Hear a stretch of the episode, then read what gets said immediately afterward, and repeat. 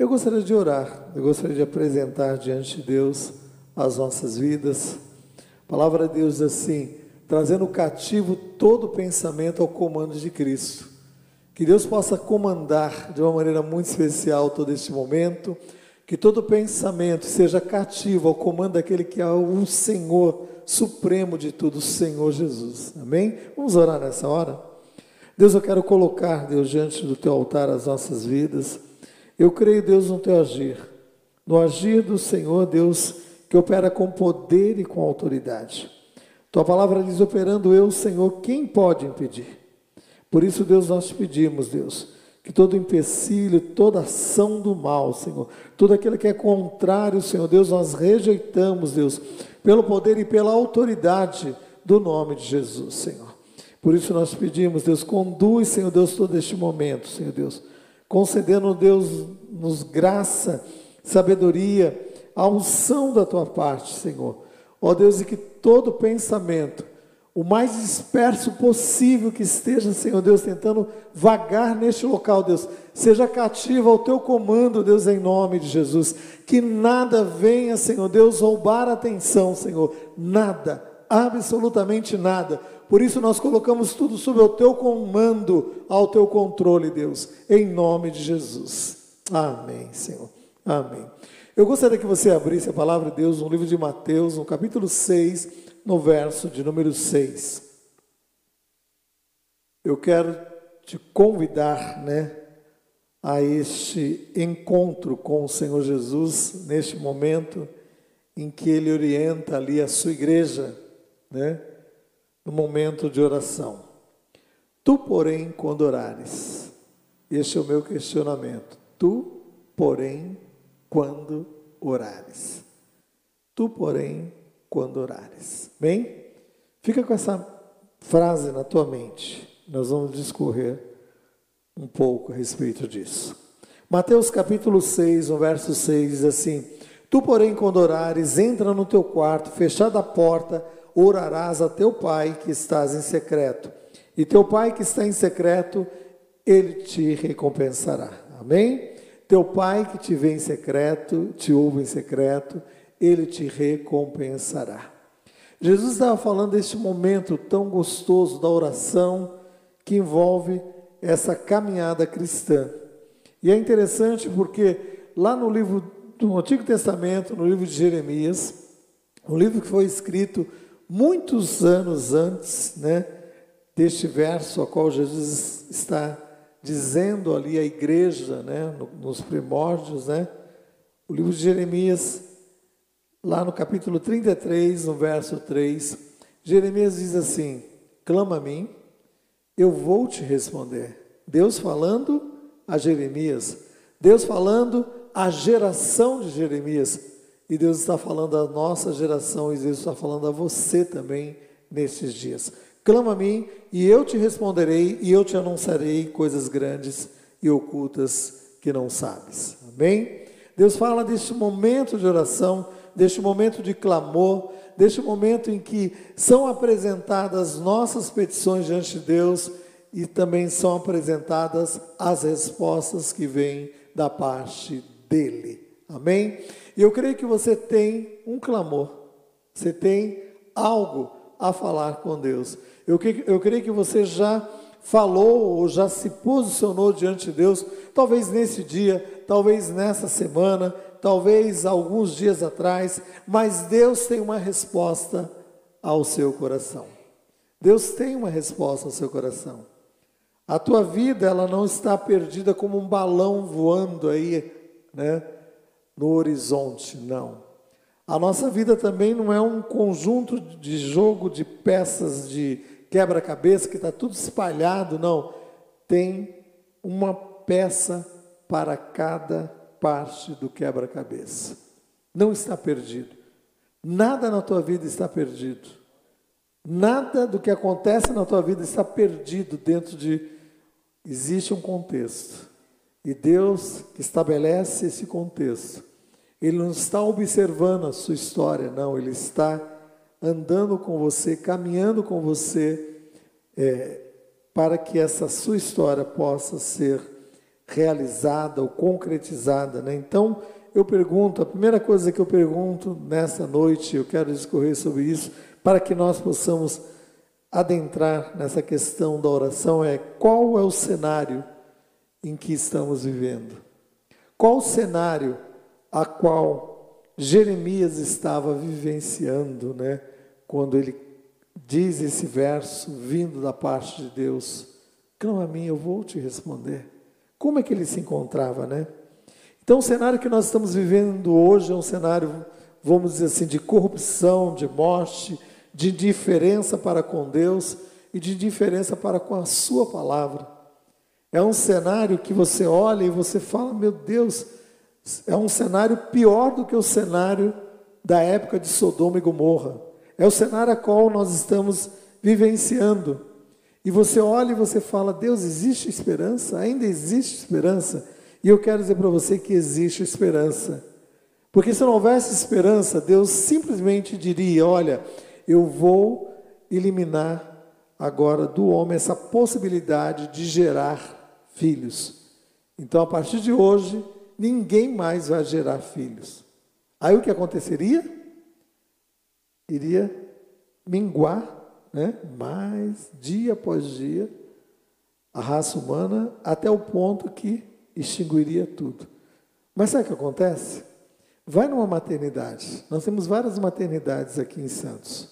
Temos São Lucas, Casa de Saúde, Santa Casa, Odete, aquela lá da, do canal da Conselheiro Nébias, temos aqui na dos estivadores, Beneficência Portuguesa, várias maternidades.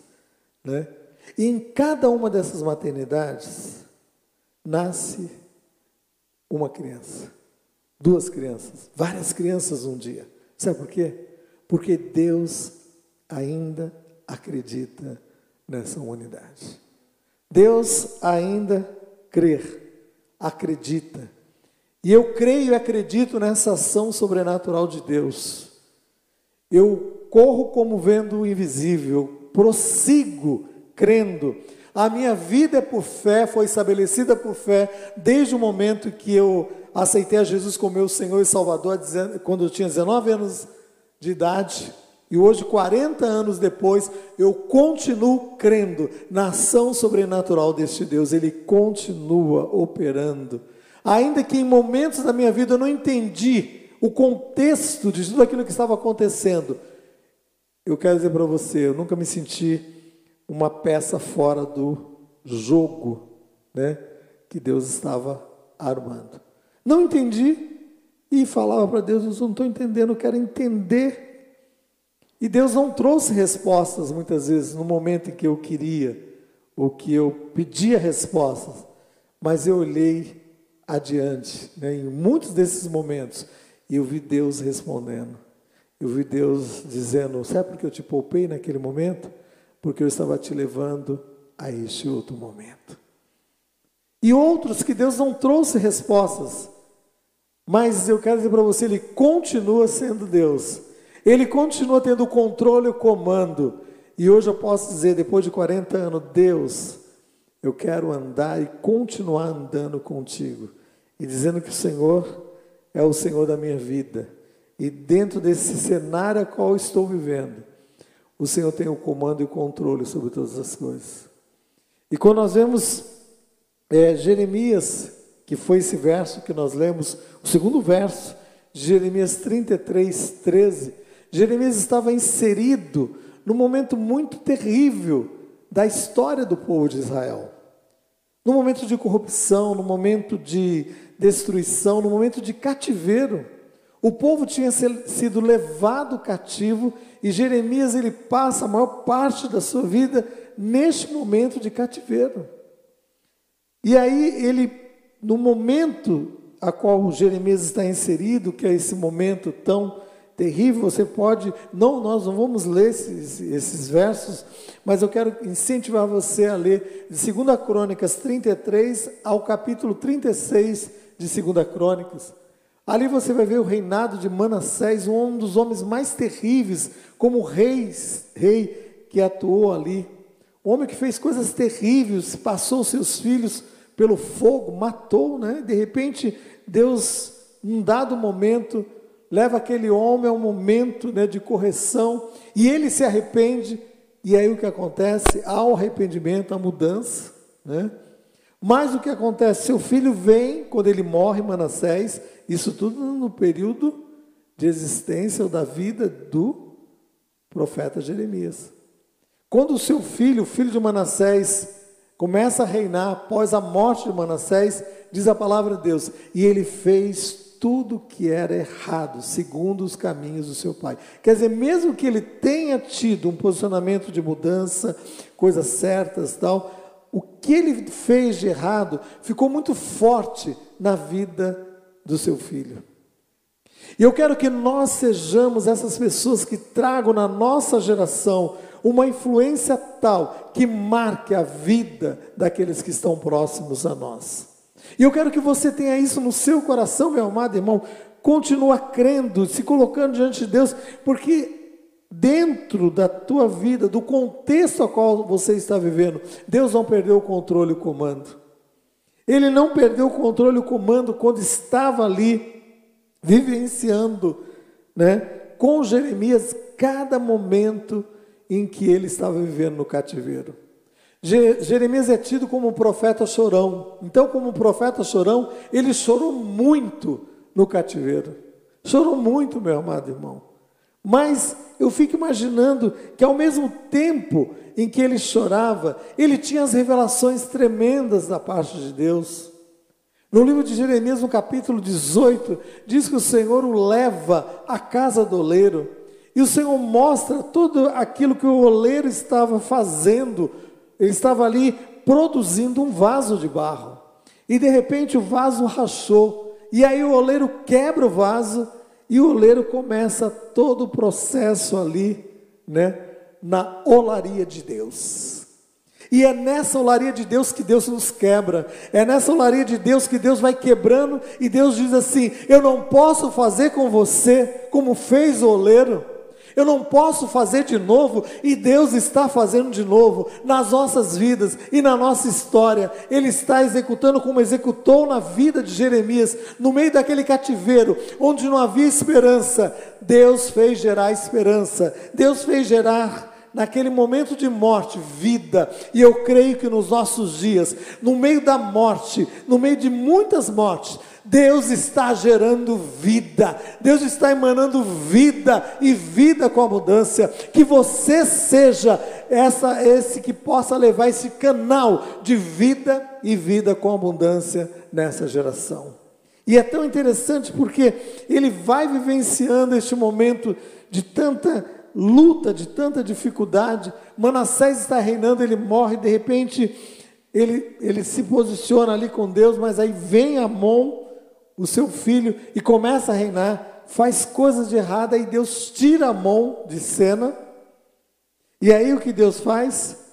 Deus, a mão morre num atentado ali político, né? Uma conspiração política. E aí o seu filho, o filho de Amon, ele começa a reinar, sabe com quantos anos? Oito anos de idade.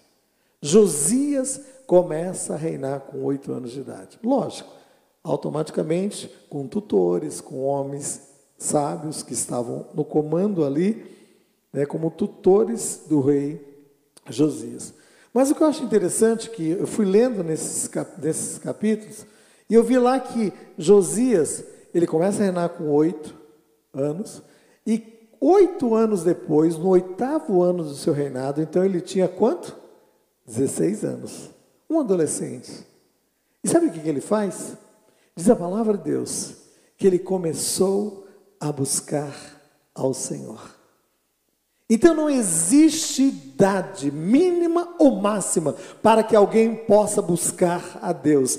Deus está pronto, né, a se revelar àquele coração que quer se encontrar com ele. E ele vai se revelar.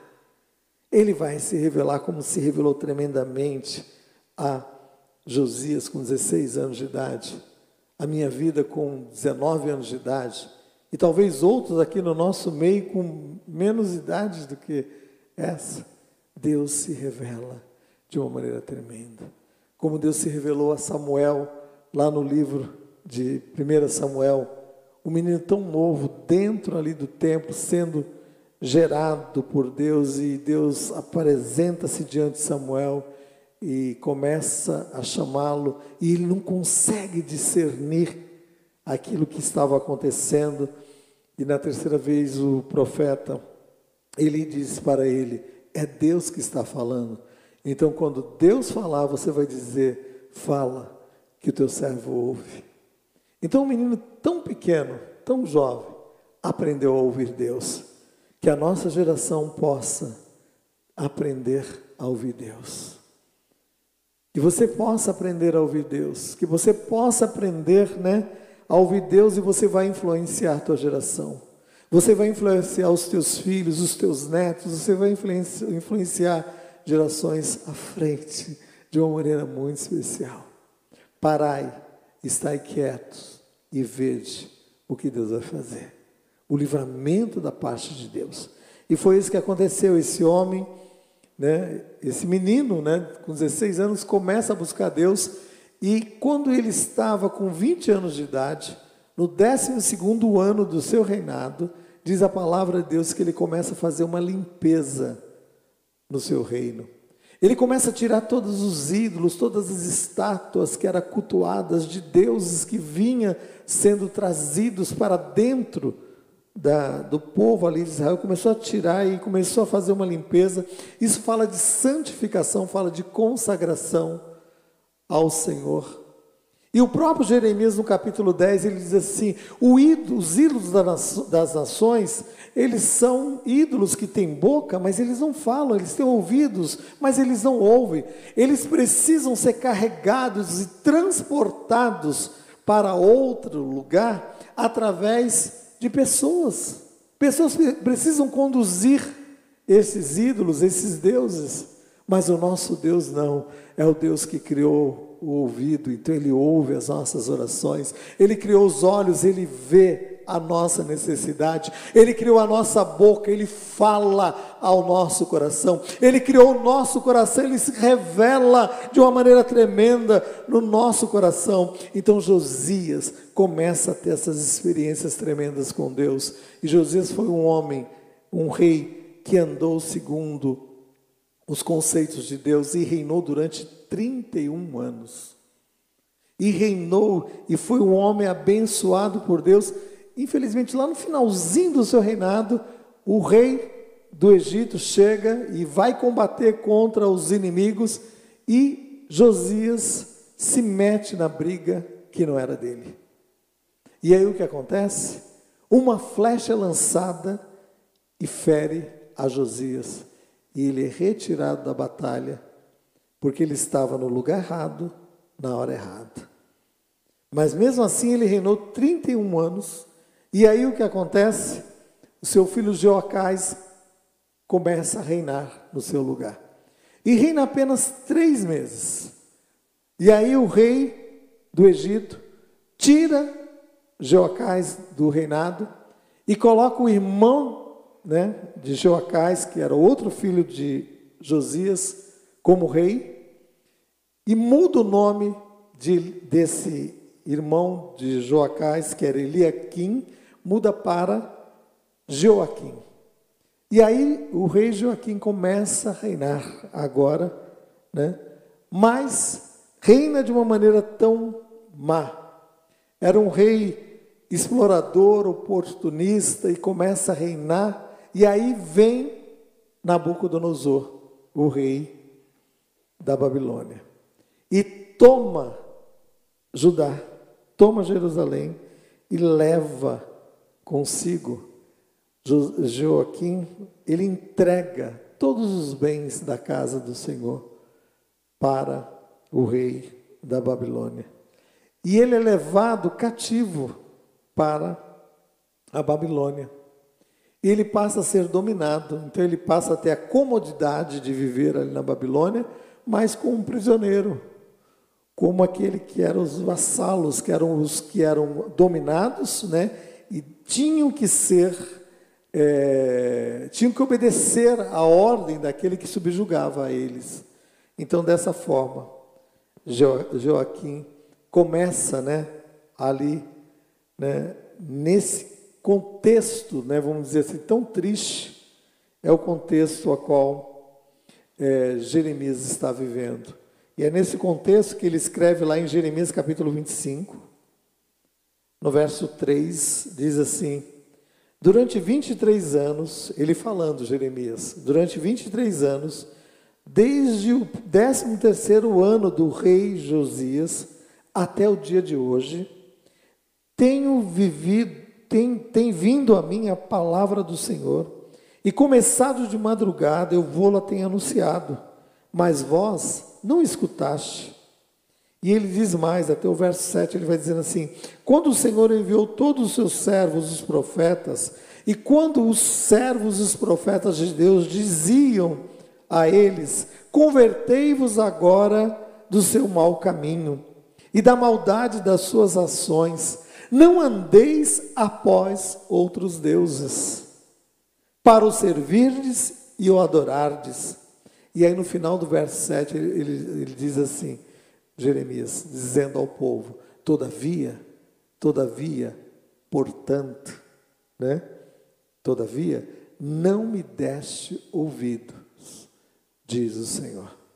E era Deus falando através da boca de Jeremias. Então foi nesses dias que o profeta Jeremias, né, vivenciando todo este momento né, de cativeiro, de opressão, ele está ali vivenciando toda aquela situação. Foi nesse cenário sombrio que Deus se revela a Jeremias, lá em Jeremias 20, 33, 3, dizendo a ele: Clama a mim, Jeremias e eu vou te responder. Eu vou te anunciar, Jeremias, coisas grandes, coisas ocultas que você não sabe. Então, muitas vezes, num contexto totalmente contrário, Deus vai se revelar a nós. Deus vai se revelar trazendo a direção precisa a nós. Sabe por quê? Porque você não é um balão perdido no vento, né? Você não é uma peça solta dentro de um quebra-cabeça, não. Deus tem um contexto dentro da tua história, dentro da história a qual você está vivenciando. E foi nesse contexto tão terrível que Deus diz para Jeremias: Jeremias, clama-me, eu quero trazer respostas ao teu clamor. Eu não sei quais são as tuas, os teus questionamentos, qual o teu clamor.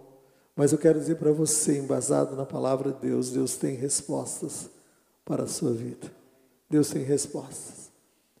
E a segunda coisa que eu vejo aqui tem um contexto histórico, nós não estamos com um balão solto nesse contexto histórico, mas a segunda coisa que eu quero falar com você é que Deus quer nos levar a este momento de oração. Esse momento de oração que é um momento de relacionamento pessoal com Deus. E é um momento também intransferível. É um momento nosso, pessoal e intransferível. Mateus 6,6, como nós lemos, diz assim: Tu, porém, quando orares.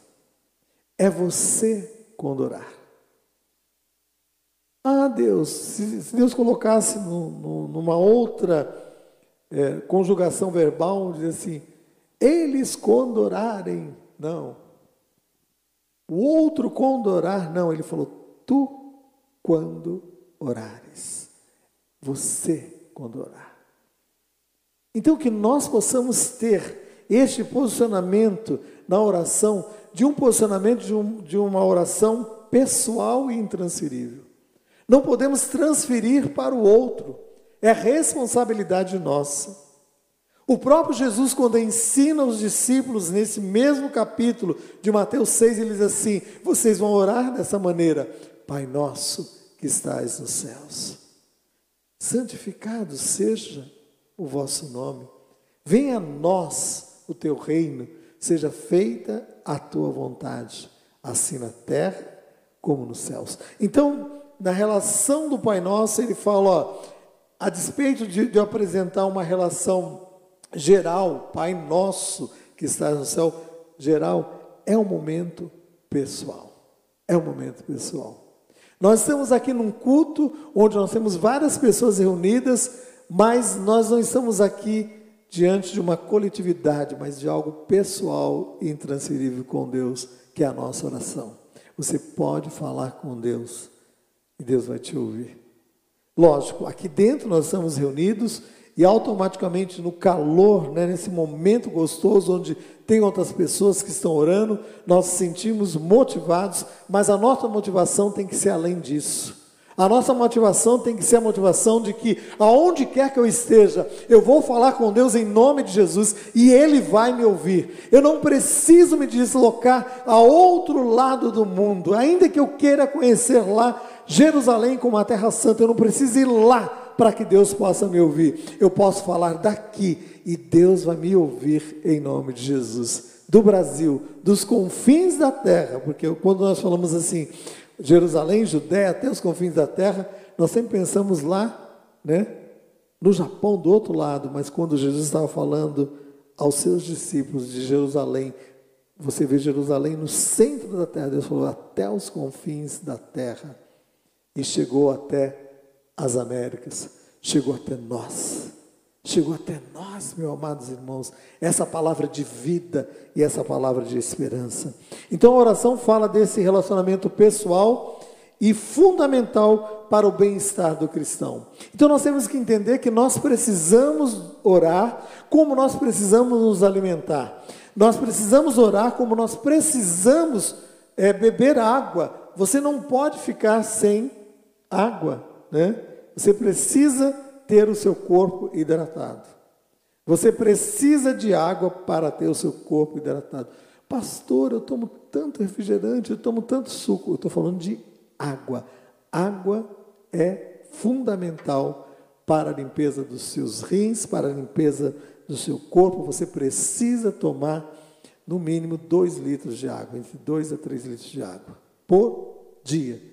É por semana, pastor? Não, por dia. Amém? Aprenda isso, eu aprendi isso a duras penas, depois de duas crises de cálculo renal, lá em 1996, lá em Belo Horizonte, nunca mais eu as tive. Por quê? Eu aprendi a tomar água, independente do tempo externo. Né? Pode estar um frio, eu levanto, tomo água, durante o dia eu vou tomando, põe minha garrafinha, vou tomando, e hoje eu tomo sem problema nenhum. Mas quando eu comecei esse processo em 1996 a computar quanto de água eu tomava por dia, eu tomava uma quantidade e colocava numa jarra. E os primeiros dias, sabe quanto eu tomava? Em torno de 80, 800 ml, não chegava a um litro de água. E eu achava, não, eu bebo água, tudo bem. E aí eu comecei a me policiar. Eu quero que você tenha isso no seu coração. Você precisa de água, como você precisa de oração. Você precisa de oração, e foi nesse contexto que Deus fala com os discípulos, e Deus está falando com eles: Tu, porém, quando orares, entra no teu quarto, fecha a tua porta, fala com teu pai em secreto. Teu pai que te vê em secreto, ele te res responderá. Deus nos dá num dia 24 horas. Essas 24 horas nós temos 1440 minutos. Sabe qual é a, a porcentagem da oração né, dentro da. Fizeram uma estatística, a média de oração da igreja brasileira são two minutos, dois minutinhos por dia. A média. A média. E eu te incentivo a fazer essa média. Coloca lá, segunda-feira orei, ai Deus, cinco minutinhos. Terça-feira, ai Deus, um minutinho. Vai fazendo. E a média você tira no final do, da semana. São sete dias, soma, divide por sete. E a média que se fizeram, que o brasileiro, a igreja brasileira, ora, em média, dois minutos por dia. Então isso é uma vergonha porque Deus nos dá 1440 minutos por dia.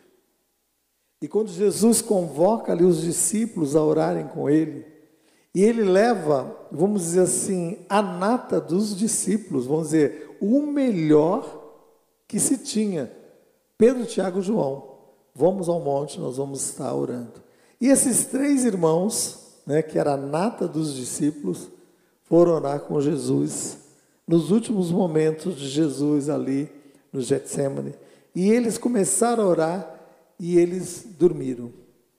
Porque, meu irmão, se você tem insônia, ora.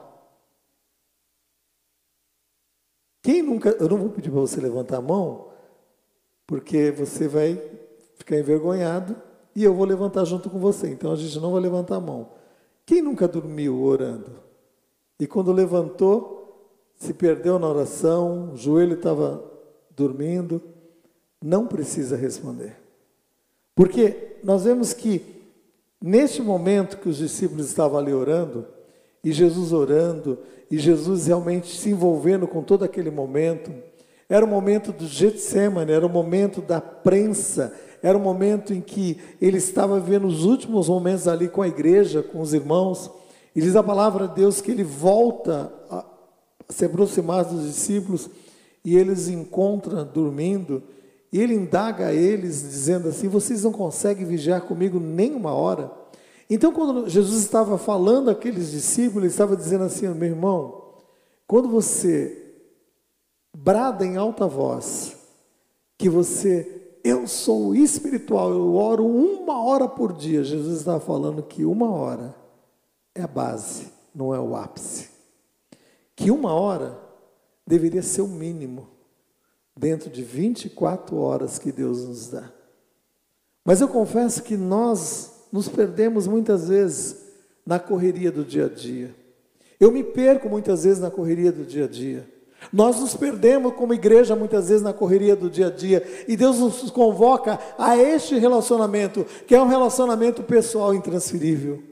É um relacionamento que nós temos que ter com Deus. Mas Deus, minha mulher ora. Mas Deus, minha mãe ora. E minha mãe ora. E oração de mãe é uma oração forte. Irmão, Oração de mãe é oração forte em nome de Jesus. Como oração de pai é forte em nome de Jesus. Não existe oração poderosa se ela não for feita em nome de Jesus. Pastor, dá para você orar uma oração forte? Vou orar em nome de Jesus, essa é uma oração forte. E eu quero que você entenda isso que você pode orar e você pode orar em nome de Jesus. E a palavra de Deus diz que toda resistência contrária ela cai pelo poder que há no nome de Jesus, não é pelo poder que há no nome de João Carlos, nem de qualquer outro nome, de qualquer outro homem ou de qualquer outra igreja, é no nome de Jesus. E eu quero que você se coloque diante disso e fale: Deus, eu quero ter essa intimidade, esse relacionamento contigo. E comece, comece com 15 minutos, 20 minutos, e você vai ver, meu irmão, que uma hora se torna tão, tão pouco diante de tantos, tantas coisas que nós precisamos falar com Deus, se relacionar com Ele.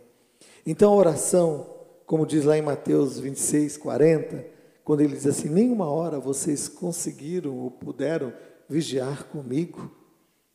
A oração tem que ser essa prática essa prática que nos coloca nesse momento de intimidade e de relacionamento com Deus.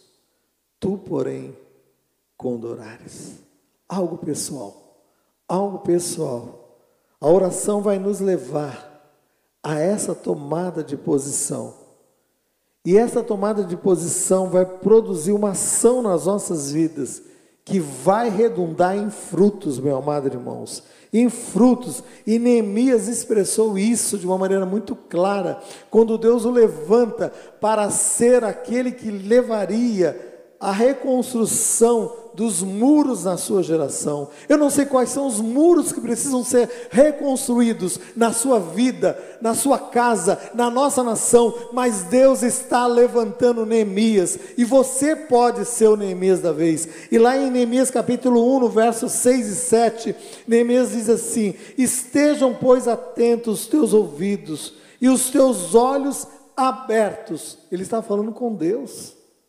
Neemias estava falando com Deus, estava dizendo para Deus: Deus, estejam, pois, atentos os teus ouvidos. E Deus está atento com os seus ouvidos. Estejam, pois, atentos os teus ouvidos e os teus olhos abertos para acudires à oração do teu servo. Então Neemias tinha consciência de que ele era servo e que o Senhor era o Senhor supremo da vida dele e que Deus não ouvia suas orações porque Neemias era bonzinho ou porque nós somos bonzinhos ou merecemos, não é graça, é a infinita graça de Deus que é expressa na pessoa bendita de nosso Senhor Jesus Cristo. Não existe outro acesso para atingirmos essa graça infinita a não ser por Jesus. E ele diz assim: que hoje faço na tua presença dia e noite. Então ele tinha consciência que a oração tinha que ser uma prática constante na vida dele, era de dia e de noite. Ai, Deus, eu estou precisando, sabe, irmão, fazer aquela corrente de oração, mas ó, essa semana não dá, vamos. Daqui a três semanas eu vou entrar na corrente forte da oração. Meu irmão, entra hoje na oração, entra hoje nesse posicionamento de oração. Não está com vontade? Ore. Não está com força? Ore. Não está animado? Ore meu irmão, a ação sobrenatural de Deus, o Espírito Santo de Deus vai te levar a este momento de glória. Por isso que ele diz: entra no teu quarto, fecha a tua porta e fala com teu pai em secreto. É você e Deus. É você e Deus na intimidade do teu lar. Por isso que fala de quarto. Fala de quarto onde o acesso do quarto para quem está em casa é o acesso mais íntimo. Ninguém chega em casa e fala assim: ah, que legal, sua casa é maravilhosa, vou entrar no seu quarto. Ninguém, só se for um entrão. E se esse entrão entrou na sua casa, põe ele para fora, porque, meu irmão, quarto é lugar de intimidade, lugar de relacionamento pessoal daqueles que habitam na casa. Ou aquele que entra, ai que legal sua casa, começa a abrir seus guarda-roupa, olhando. Meu irmão, se você faz isso, eu quero dizer para você, não faça porque isso não pega bem, né? Você não é um organize, né? Se você é organize, você vai, se você tem essa função, você pode contratar a Vânia, ela faz maravilhosamente, mas você contratou ela e deu liberdade para que ela entrasse e abrisse seus guarda-roupas e organizasse, organize, né? Você pode ser um fuçador night, né? não faça isso. Então o que aconteceu? Ela, é, Neemias chega e fala: Deus, eu faço oração dia e noite e faço confissão pelos meus pecados, mas também pelos pecados dos filhos de Israel. Então Neemias se colocava na condição de pecador juntamente com os demais. Ele não se colocava num pedestal e dizia assim: Olha, eu sou o mais santo, vocês são todos pecadores. Não, eu faço oração e confissão pelos meus pecados e de todos os meus irmãos. Se coloque diante de Deus dessa maneira, dizendo: Deus, olha pela minha casa, olha pela minha vida, eu quero colocar diante do teu altar, Senhor Deus, o meu relacionamento com o meu marido. Eu não posso dizer que ele é só ele é o culpado, eu tenho a parcela de culpa. Onde eu estou, Deus, dentro desse desse relacionamento, onde cabe a minha culpa. Eu não sou uma peça perdida no contexto de um jogo de de é, quebra-cabeça, não. Deus, essa peça vai encaixar. E Deus vai falar. E o Espírito Santo de Deus vai falar ao teu coração. E o Espírito Santo de Deus vai falar ao teu coração. Porque em Isaías capítulo 64, no verso 4, ele diz assim: Nunca se viu e nunca se ouviu e nunca se percebeu com o ouvido um Deus além de ti, que trabalha por aqueles que nele esperam. Nunca se ouviu de Deus. Muita gente fala de Deus, tem relatos tremendos de Deus aqui na Bíblia. Eu vou ouvir a respeito de Deus, mas perceber Deus, só pode perceber a Deus quem tem o Espírito Santo de Deus, a sensibilidade do Espírito Santo de Deus para ouvir Deus, nesse perceber Deus, porque nem olhos viram, nem ouvidos ouviram, nem jamais penetrou no coração humano o que Deus tem preparado para você, para aqueles que o amam. Mas a palavra de Deus diz lá em 1 Coríntios, que, no capítulo 2, que Deus nolo revelou pelo seu Espírito. Porque o seu Espírito, a todas as coisas, ele penetra até as profundezas de Deus. Então o Espírito Santo de Deus, ele trata conosco. E Deus quer tratar, meu irmão, não na maquiagem do nosso corpo. Porque nós gostamos muito de maquiar. Sabe o que é maquiar? É cobrir, né? alguma coisa, algum defeito. Não, Deus vai trabalhar lá no âmago da nossa alma. Porque a, palavra de Deus diz que ela é espada de dois gumes. Ela entra até a divisa de alma e espírito, junta e medula, e é apta para discernir pensamento e intenção do coração. É Deus que faz isso. É o Espírito Santo de Deus, é a palavra de Deus que faz isso de uma maneira tremenda na nossa vida. E aí ele vai dizendo em Neemias capítulo 2, no verso 17 e 18, ele diz assim: Estais vendo a miséria em que estamos, e Jerusalém está assolada, as portas estão queimadas. Vinde, reedifiquemos o que? Os muros de Jerusalém. Deixemos de ser vergonha. Então ele estava dizendo: Deus, eu não quero mais viver essa condição de miséria e de vergonha. Deus, eu não quero mais viver essa condição, deixemos de ser vergonha. E aí o que ele diz? Então disseram: disponhamos e, e edifiquemos e fortaleceram as mãos para boas obras. Amém? Então tem que haver disposição, meu amado irmão. A vida cristã depende dessa ação que é graça de Deus sobre as nossas vidas, mas deste empenho que é o Espírito Santo de Deus agindo em nós e através de nós. Por isso que santificação é algo posicional, mas é algo também que você convive diariamente. É a ação de Deus num ato contínuo de santificação, movendo os nossos corações, movendo as nossas vidas, movendo as nossas vidas a tomar decisões corretas. E muitas vezes você e eu temos sofrido porque temos tomado decisões erradas na nossa vida e sofremos a consequência da, das decisões tomadas. Então, parai, estai quieto, espere em Deus para tomar a decisão correta.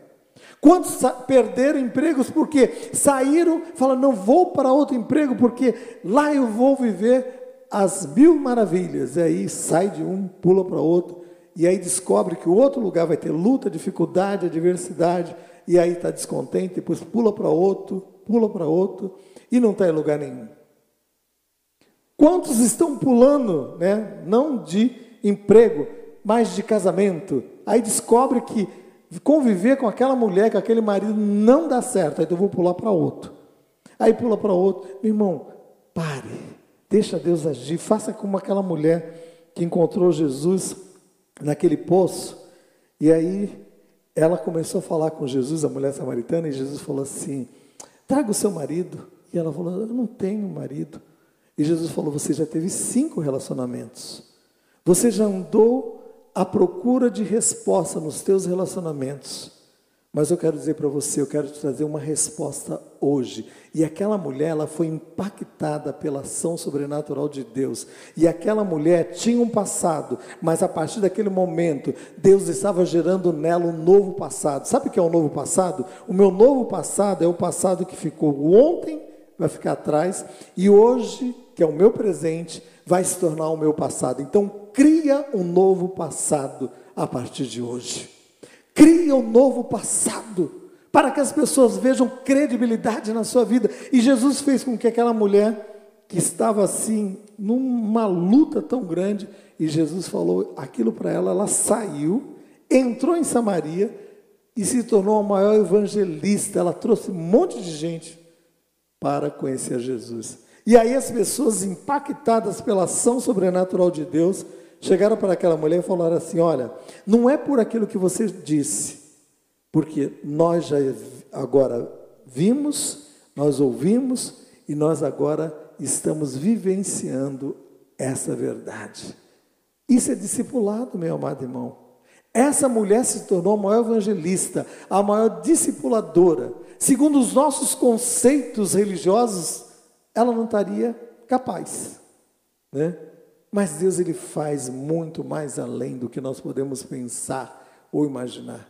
Deus pega uma mulher que estava vivenciando um momento lá em Jericó, no meio de prostituição, Deus pega aquela mulher e transforma aquela mulher numa nova criatura. E aquela mulher passa a entrar na genealogia de Jesus. E Raabe se torna parte da árvore genealógica de Jesus. Sabe por quê? Porque Jesus conhece o teu passado, o meu passado, mas ele faz algo novo. E quando ele faz algo novo, ele traz vida, e foi isso que ele trouxe para aquele momento, né, que Neemias estava vivenciando ali, vivendo, né, que era um momento de derrota, um momento de tristeza, um momento de destruição, e ele começou a construir o muro. E em 52 dias ele reconstrói todo o muro. E em 52 dias, vamos dizer, menos de dois meses, tiveram oposição, tiveram desânimo, tiveram tristeza. E acho interessante que Neemias coloca o povo em volta daquele muro e separou família por família. Então ele falou assim: a família dos santos vai ficar aqui olhando para esta parte do muro, a família né, do Silva desse lado, a família dos Pires Pinto desse lado, a famílias do Ignácio do outro lado. E cada um ficaria responsável por uma parte do muro. Um segurando a espada, atento, e o outro com a pá, trabalhando. Quando aquele se cansasse no trabalho, com a pá, construindo ali o muro, tapando as brechas, o outro se posicionava como aquele que estava vigiando. Por isso que a oração diz assim: orai e vigiai. Meu irmão, Ore com um olho fechado e o outro aberto. Isso quer dizer, você tem que orar e vigiar. E aí o que acontece? Em 52 dias, teve oposição dos Tobias e Sambalates da vida, porque são aqueles que estão próximos a nós, estão torcendo para a nossa derrota. Conhece toda a nossa história e o pior que são amigos, são supostos amigos. Era Tubi e Sabalá, estava ali dentro. E aí, sabe o que acontece? Neemias falou assim: Eu estou fazendo uma grande obra. Eu estou orando, estou intercedendo, estou com a mão na massa trabalhando. Eu não vou dar ouvido a Tobias e Sambalates. Então o que acontece? Tobias e Sambalates, que simbolizava a oposição, o inimigo, queria desviar Neemias e quer desviar você do alvo proposto. Então se coloque diante de Deus em oração, meu irmão, não se deixe levar pelo momento, você não é um balão perdido num céu aberto. Você não é uma peça perdida de um jogo de quebra-cabeça, não. Deus tem um contexto para tudo aquilo que acontece na sua vida. Então a oração é fundamental. E lá em 2 Crônicas, no capítulo 7, no verso 11 e 12, Salomão está construindo um local para ser um local de refrigério, de oração. E ele constrói aquele local e diz: Deus, eu quero que este local seja um local onde o Senhor se faça presente e onde as pessoas venham buscar o Senhor em oração. E assim Salomão, no capítulo 2 Crônica 7, 11 e 12, diz assim: Assim Salomão acabou a casa do Senhor, de noite o Senhor apareceu a Salomão. O Senhor apareceu quando ele acabou aquilo que precisava ser executado. O Senhor vai aparecer no tempo certo, não é no teu tempo, não é no meu tempo, é no tempo dele. E o Senhor aparece a Salomão e disse: Eu ouvi a tua oração.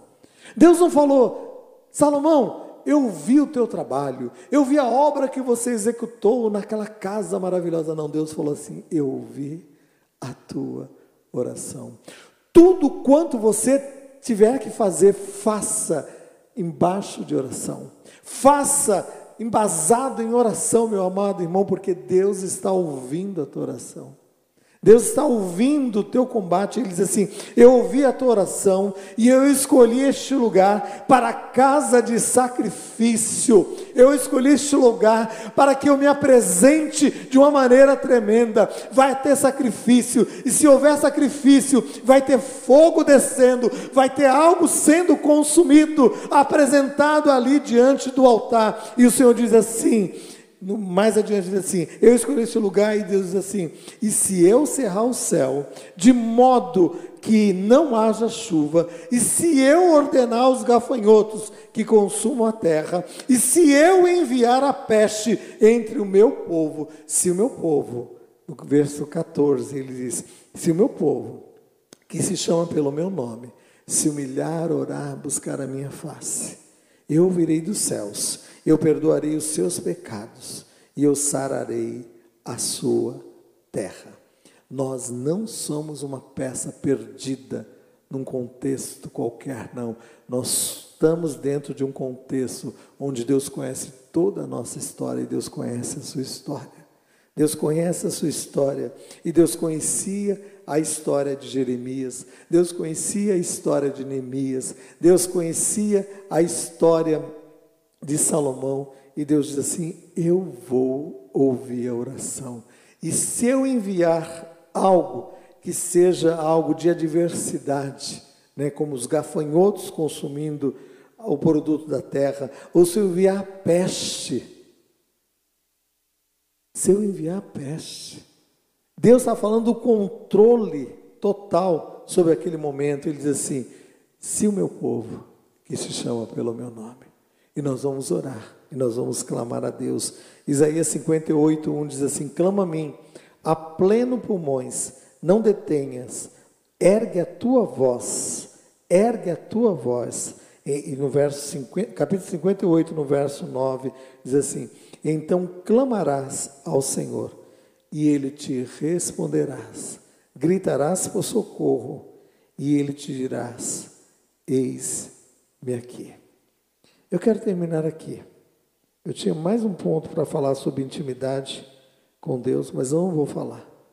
Mas Deus está dizendo, Isaías 58, clama a plenos pulmões ao Senhor, e Ele vai te ouvir. Todo o contexto parece ser contrário, parece ser um contexto que foge ao comando ou controle de Deus mas não é verdade. Deus tem um controle, Deus tem um comando, eu quero orar com você. Eu quero que você feche os teus olhos aí no seu lugar. Eu quero que você se apresente diante de Deus nessa hora. Eu quero que você entenda que Deus quer te levar ao momento de relacionamento pleno com Ele. E o relacionamento pleno está lá no livro de Mateus que nós lemos, capítulo 6 a 9. Entra no teu quarto, fechada a porta do teu quarto, fala com teu pai. E ele, quem está em secreto, ele vai te recompensar. Portanto, vós orareis assim: Pai nosso, que estás nos céus, santificado seja o teu nome. Eu quero orar com você, porque nós não podemos desanimar diante dos obstáculos, os quais nós iremos enfrentar. Neemias enfrentou os obstáculos. Jesus enfrentou os obstáculos do Getsêmanes. E o Getsemane não foi o fim, mas o Getsemane foi o processo para se chegar até o fim. O Getsemanes não foi o fim, ele foi o processo de Deus na vida de Jesus para chegar até o fim. E aí Jesus diz, Mateus 26, 39, meu Pai, se possível, passa de mim este cálice, mas contudo, não seja feita a minha vontade, mas que seja feita a tua. Talvez você esteja vivendo este momento, em que você está dizendo a Deus: Deus, seja feita a minha vontade. Eu não entendo todo esse processo, mas que seja feita a tua, Senhor. E Getsemane fala também disso, fala de entrega, fala de posicionamento, fala de renúncia. Fique em pé no teu lugar se você quer colocar algo diante de Deus em todo este momento, a qual você esteja passando, ainda que você não entenda. Eu quero dizer para você: você não é um balão perdido em meio ao céu aberto. Você não é uma peça perdida de um jogo de quebra-cabeça. Deus conhece o contexto de tudo aquilo que cerca a tua vida, a tua história. E Ele está aqui presente, dizendo assim: Eu ouvi a tua oração. Eu ouvi a tua oração. Eu ouvi a tua oração. Foi isso que ele falou com Salomão. Salomão, ele se apresentou a Salomão dizendo: Salomão, eu ouvi, eu ouvi a tua oração.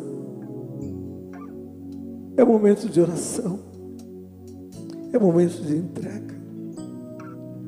Eu sei que Deus está agindo em corações e mentes. É um combate nas regiões celestiais. Mas a palavra de Deus diz: aquele que começou a boa obra, ele vai completar. Deus, eu quero colocar, Deus, diante do teu altar. Essas vidas estão em pé diante do Senhor e nós falamos de vida vitoriosa. E Deus, e nós não podemos ter uma vida vitoriosa, Senhor Deus, longe deste combate que é o combate de oração, Senhor. Mas nós nos colocamos diante do Senhor, Deus, e nós nos revestimos dessa armadura para o combate, que é a armadura do Senhor, Deus. Tomai, pois, toda a armadura de Deus, para que possais estar firmes no combate. Senhor, eu não sei qual é, qual é a área de combate, se é área familiar, se é área financeira, se é área profissional, se é área, Senhor Deus, espiritual. Não importa qual seja a área, mas nós estamos colocando Deus diante do teu altar.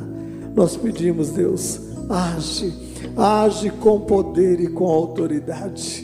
Deus, que o Senhor comece algo novo, algo novo neste coração, nessa vida, Deus. Ah, Deus, que os céus estejam abertos neste momento sobre este coração, sobre esta vida, operando com poder e com autoridade. Toda resistência contrária, nós repreendemos no poder e na autoridade do nome de Jesus, Senhor. Ah, Deus, pois nós recebemos essa palavra, Senhor Deus, como uma palavra do Senhor para as nossas vidas, para o nosso viver, Senhor. Tu, porém, quando orares, Tu, porém, quando orares, como algo pessoal, Deus, como algo intransferível, Senhor Deus. Oh Deus, nós nos colocamos diante do Senhor. Abençoe cada vida, cada lar aqui representado, Deus, em nome de Jesus, Senhor. Amém. Eu gostaria que todos ficassem em pé nessa hora. E se você nessa noite ainda não recebeu Jesus como teu Senhor e teu Salvador, Deus hoje faz esse convite e diz assim: Vinde a mim todos vós que estáis cansados e oprimidos, e eu vos aliviarei. Tomai sobre vós o meu jugo e aprendei de mim, diz o Senhor, pois sou manso e suave.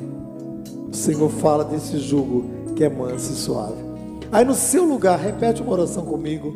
Você que ainda não tomou essa decisão, esse posicionamento, eu vou orar com você. E você que está em casa também, repete comigo essa oração se você ainda não se posicionou. E você vai orar e nós vamos orar juntamente com você. Senhor Jesus, eu quero nesta hora colocar a minha vida diante do teu altar. Senhor, perdoa os meus pecados. Eu quero nesta hora me colocar diante do Senhor e pedir que o Senhor venha fazer algo novo na minha vida. Eu te recebo como meu Senhor e como meu Salvador. Escreve meu nome no livro da vida. Eu te recebo como meu Senhor e meu Salvador.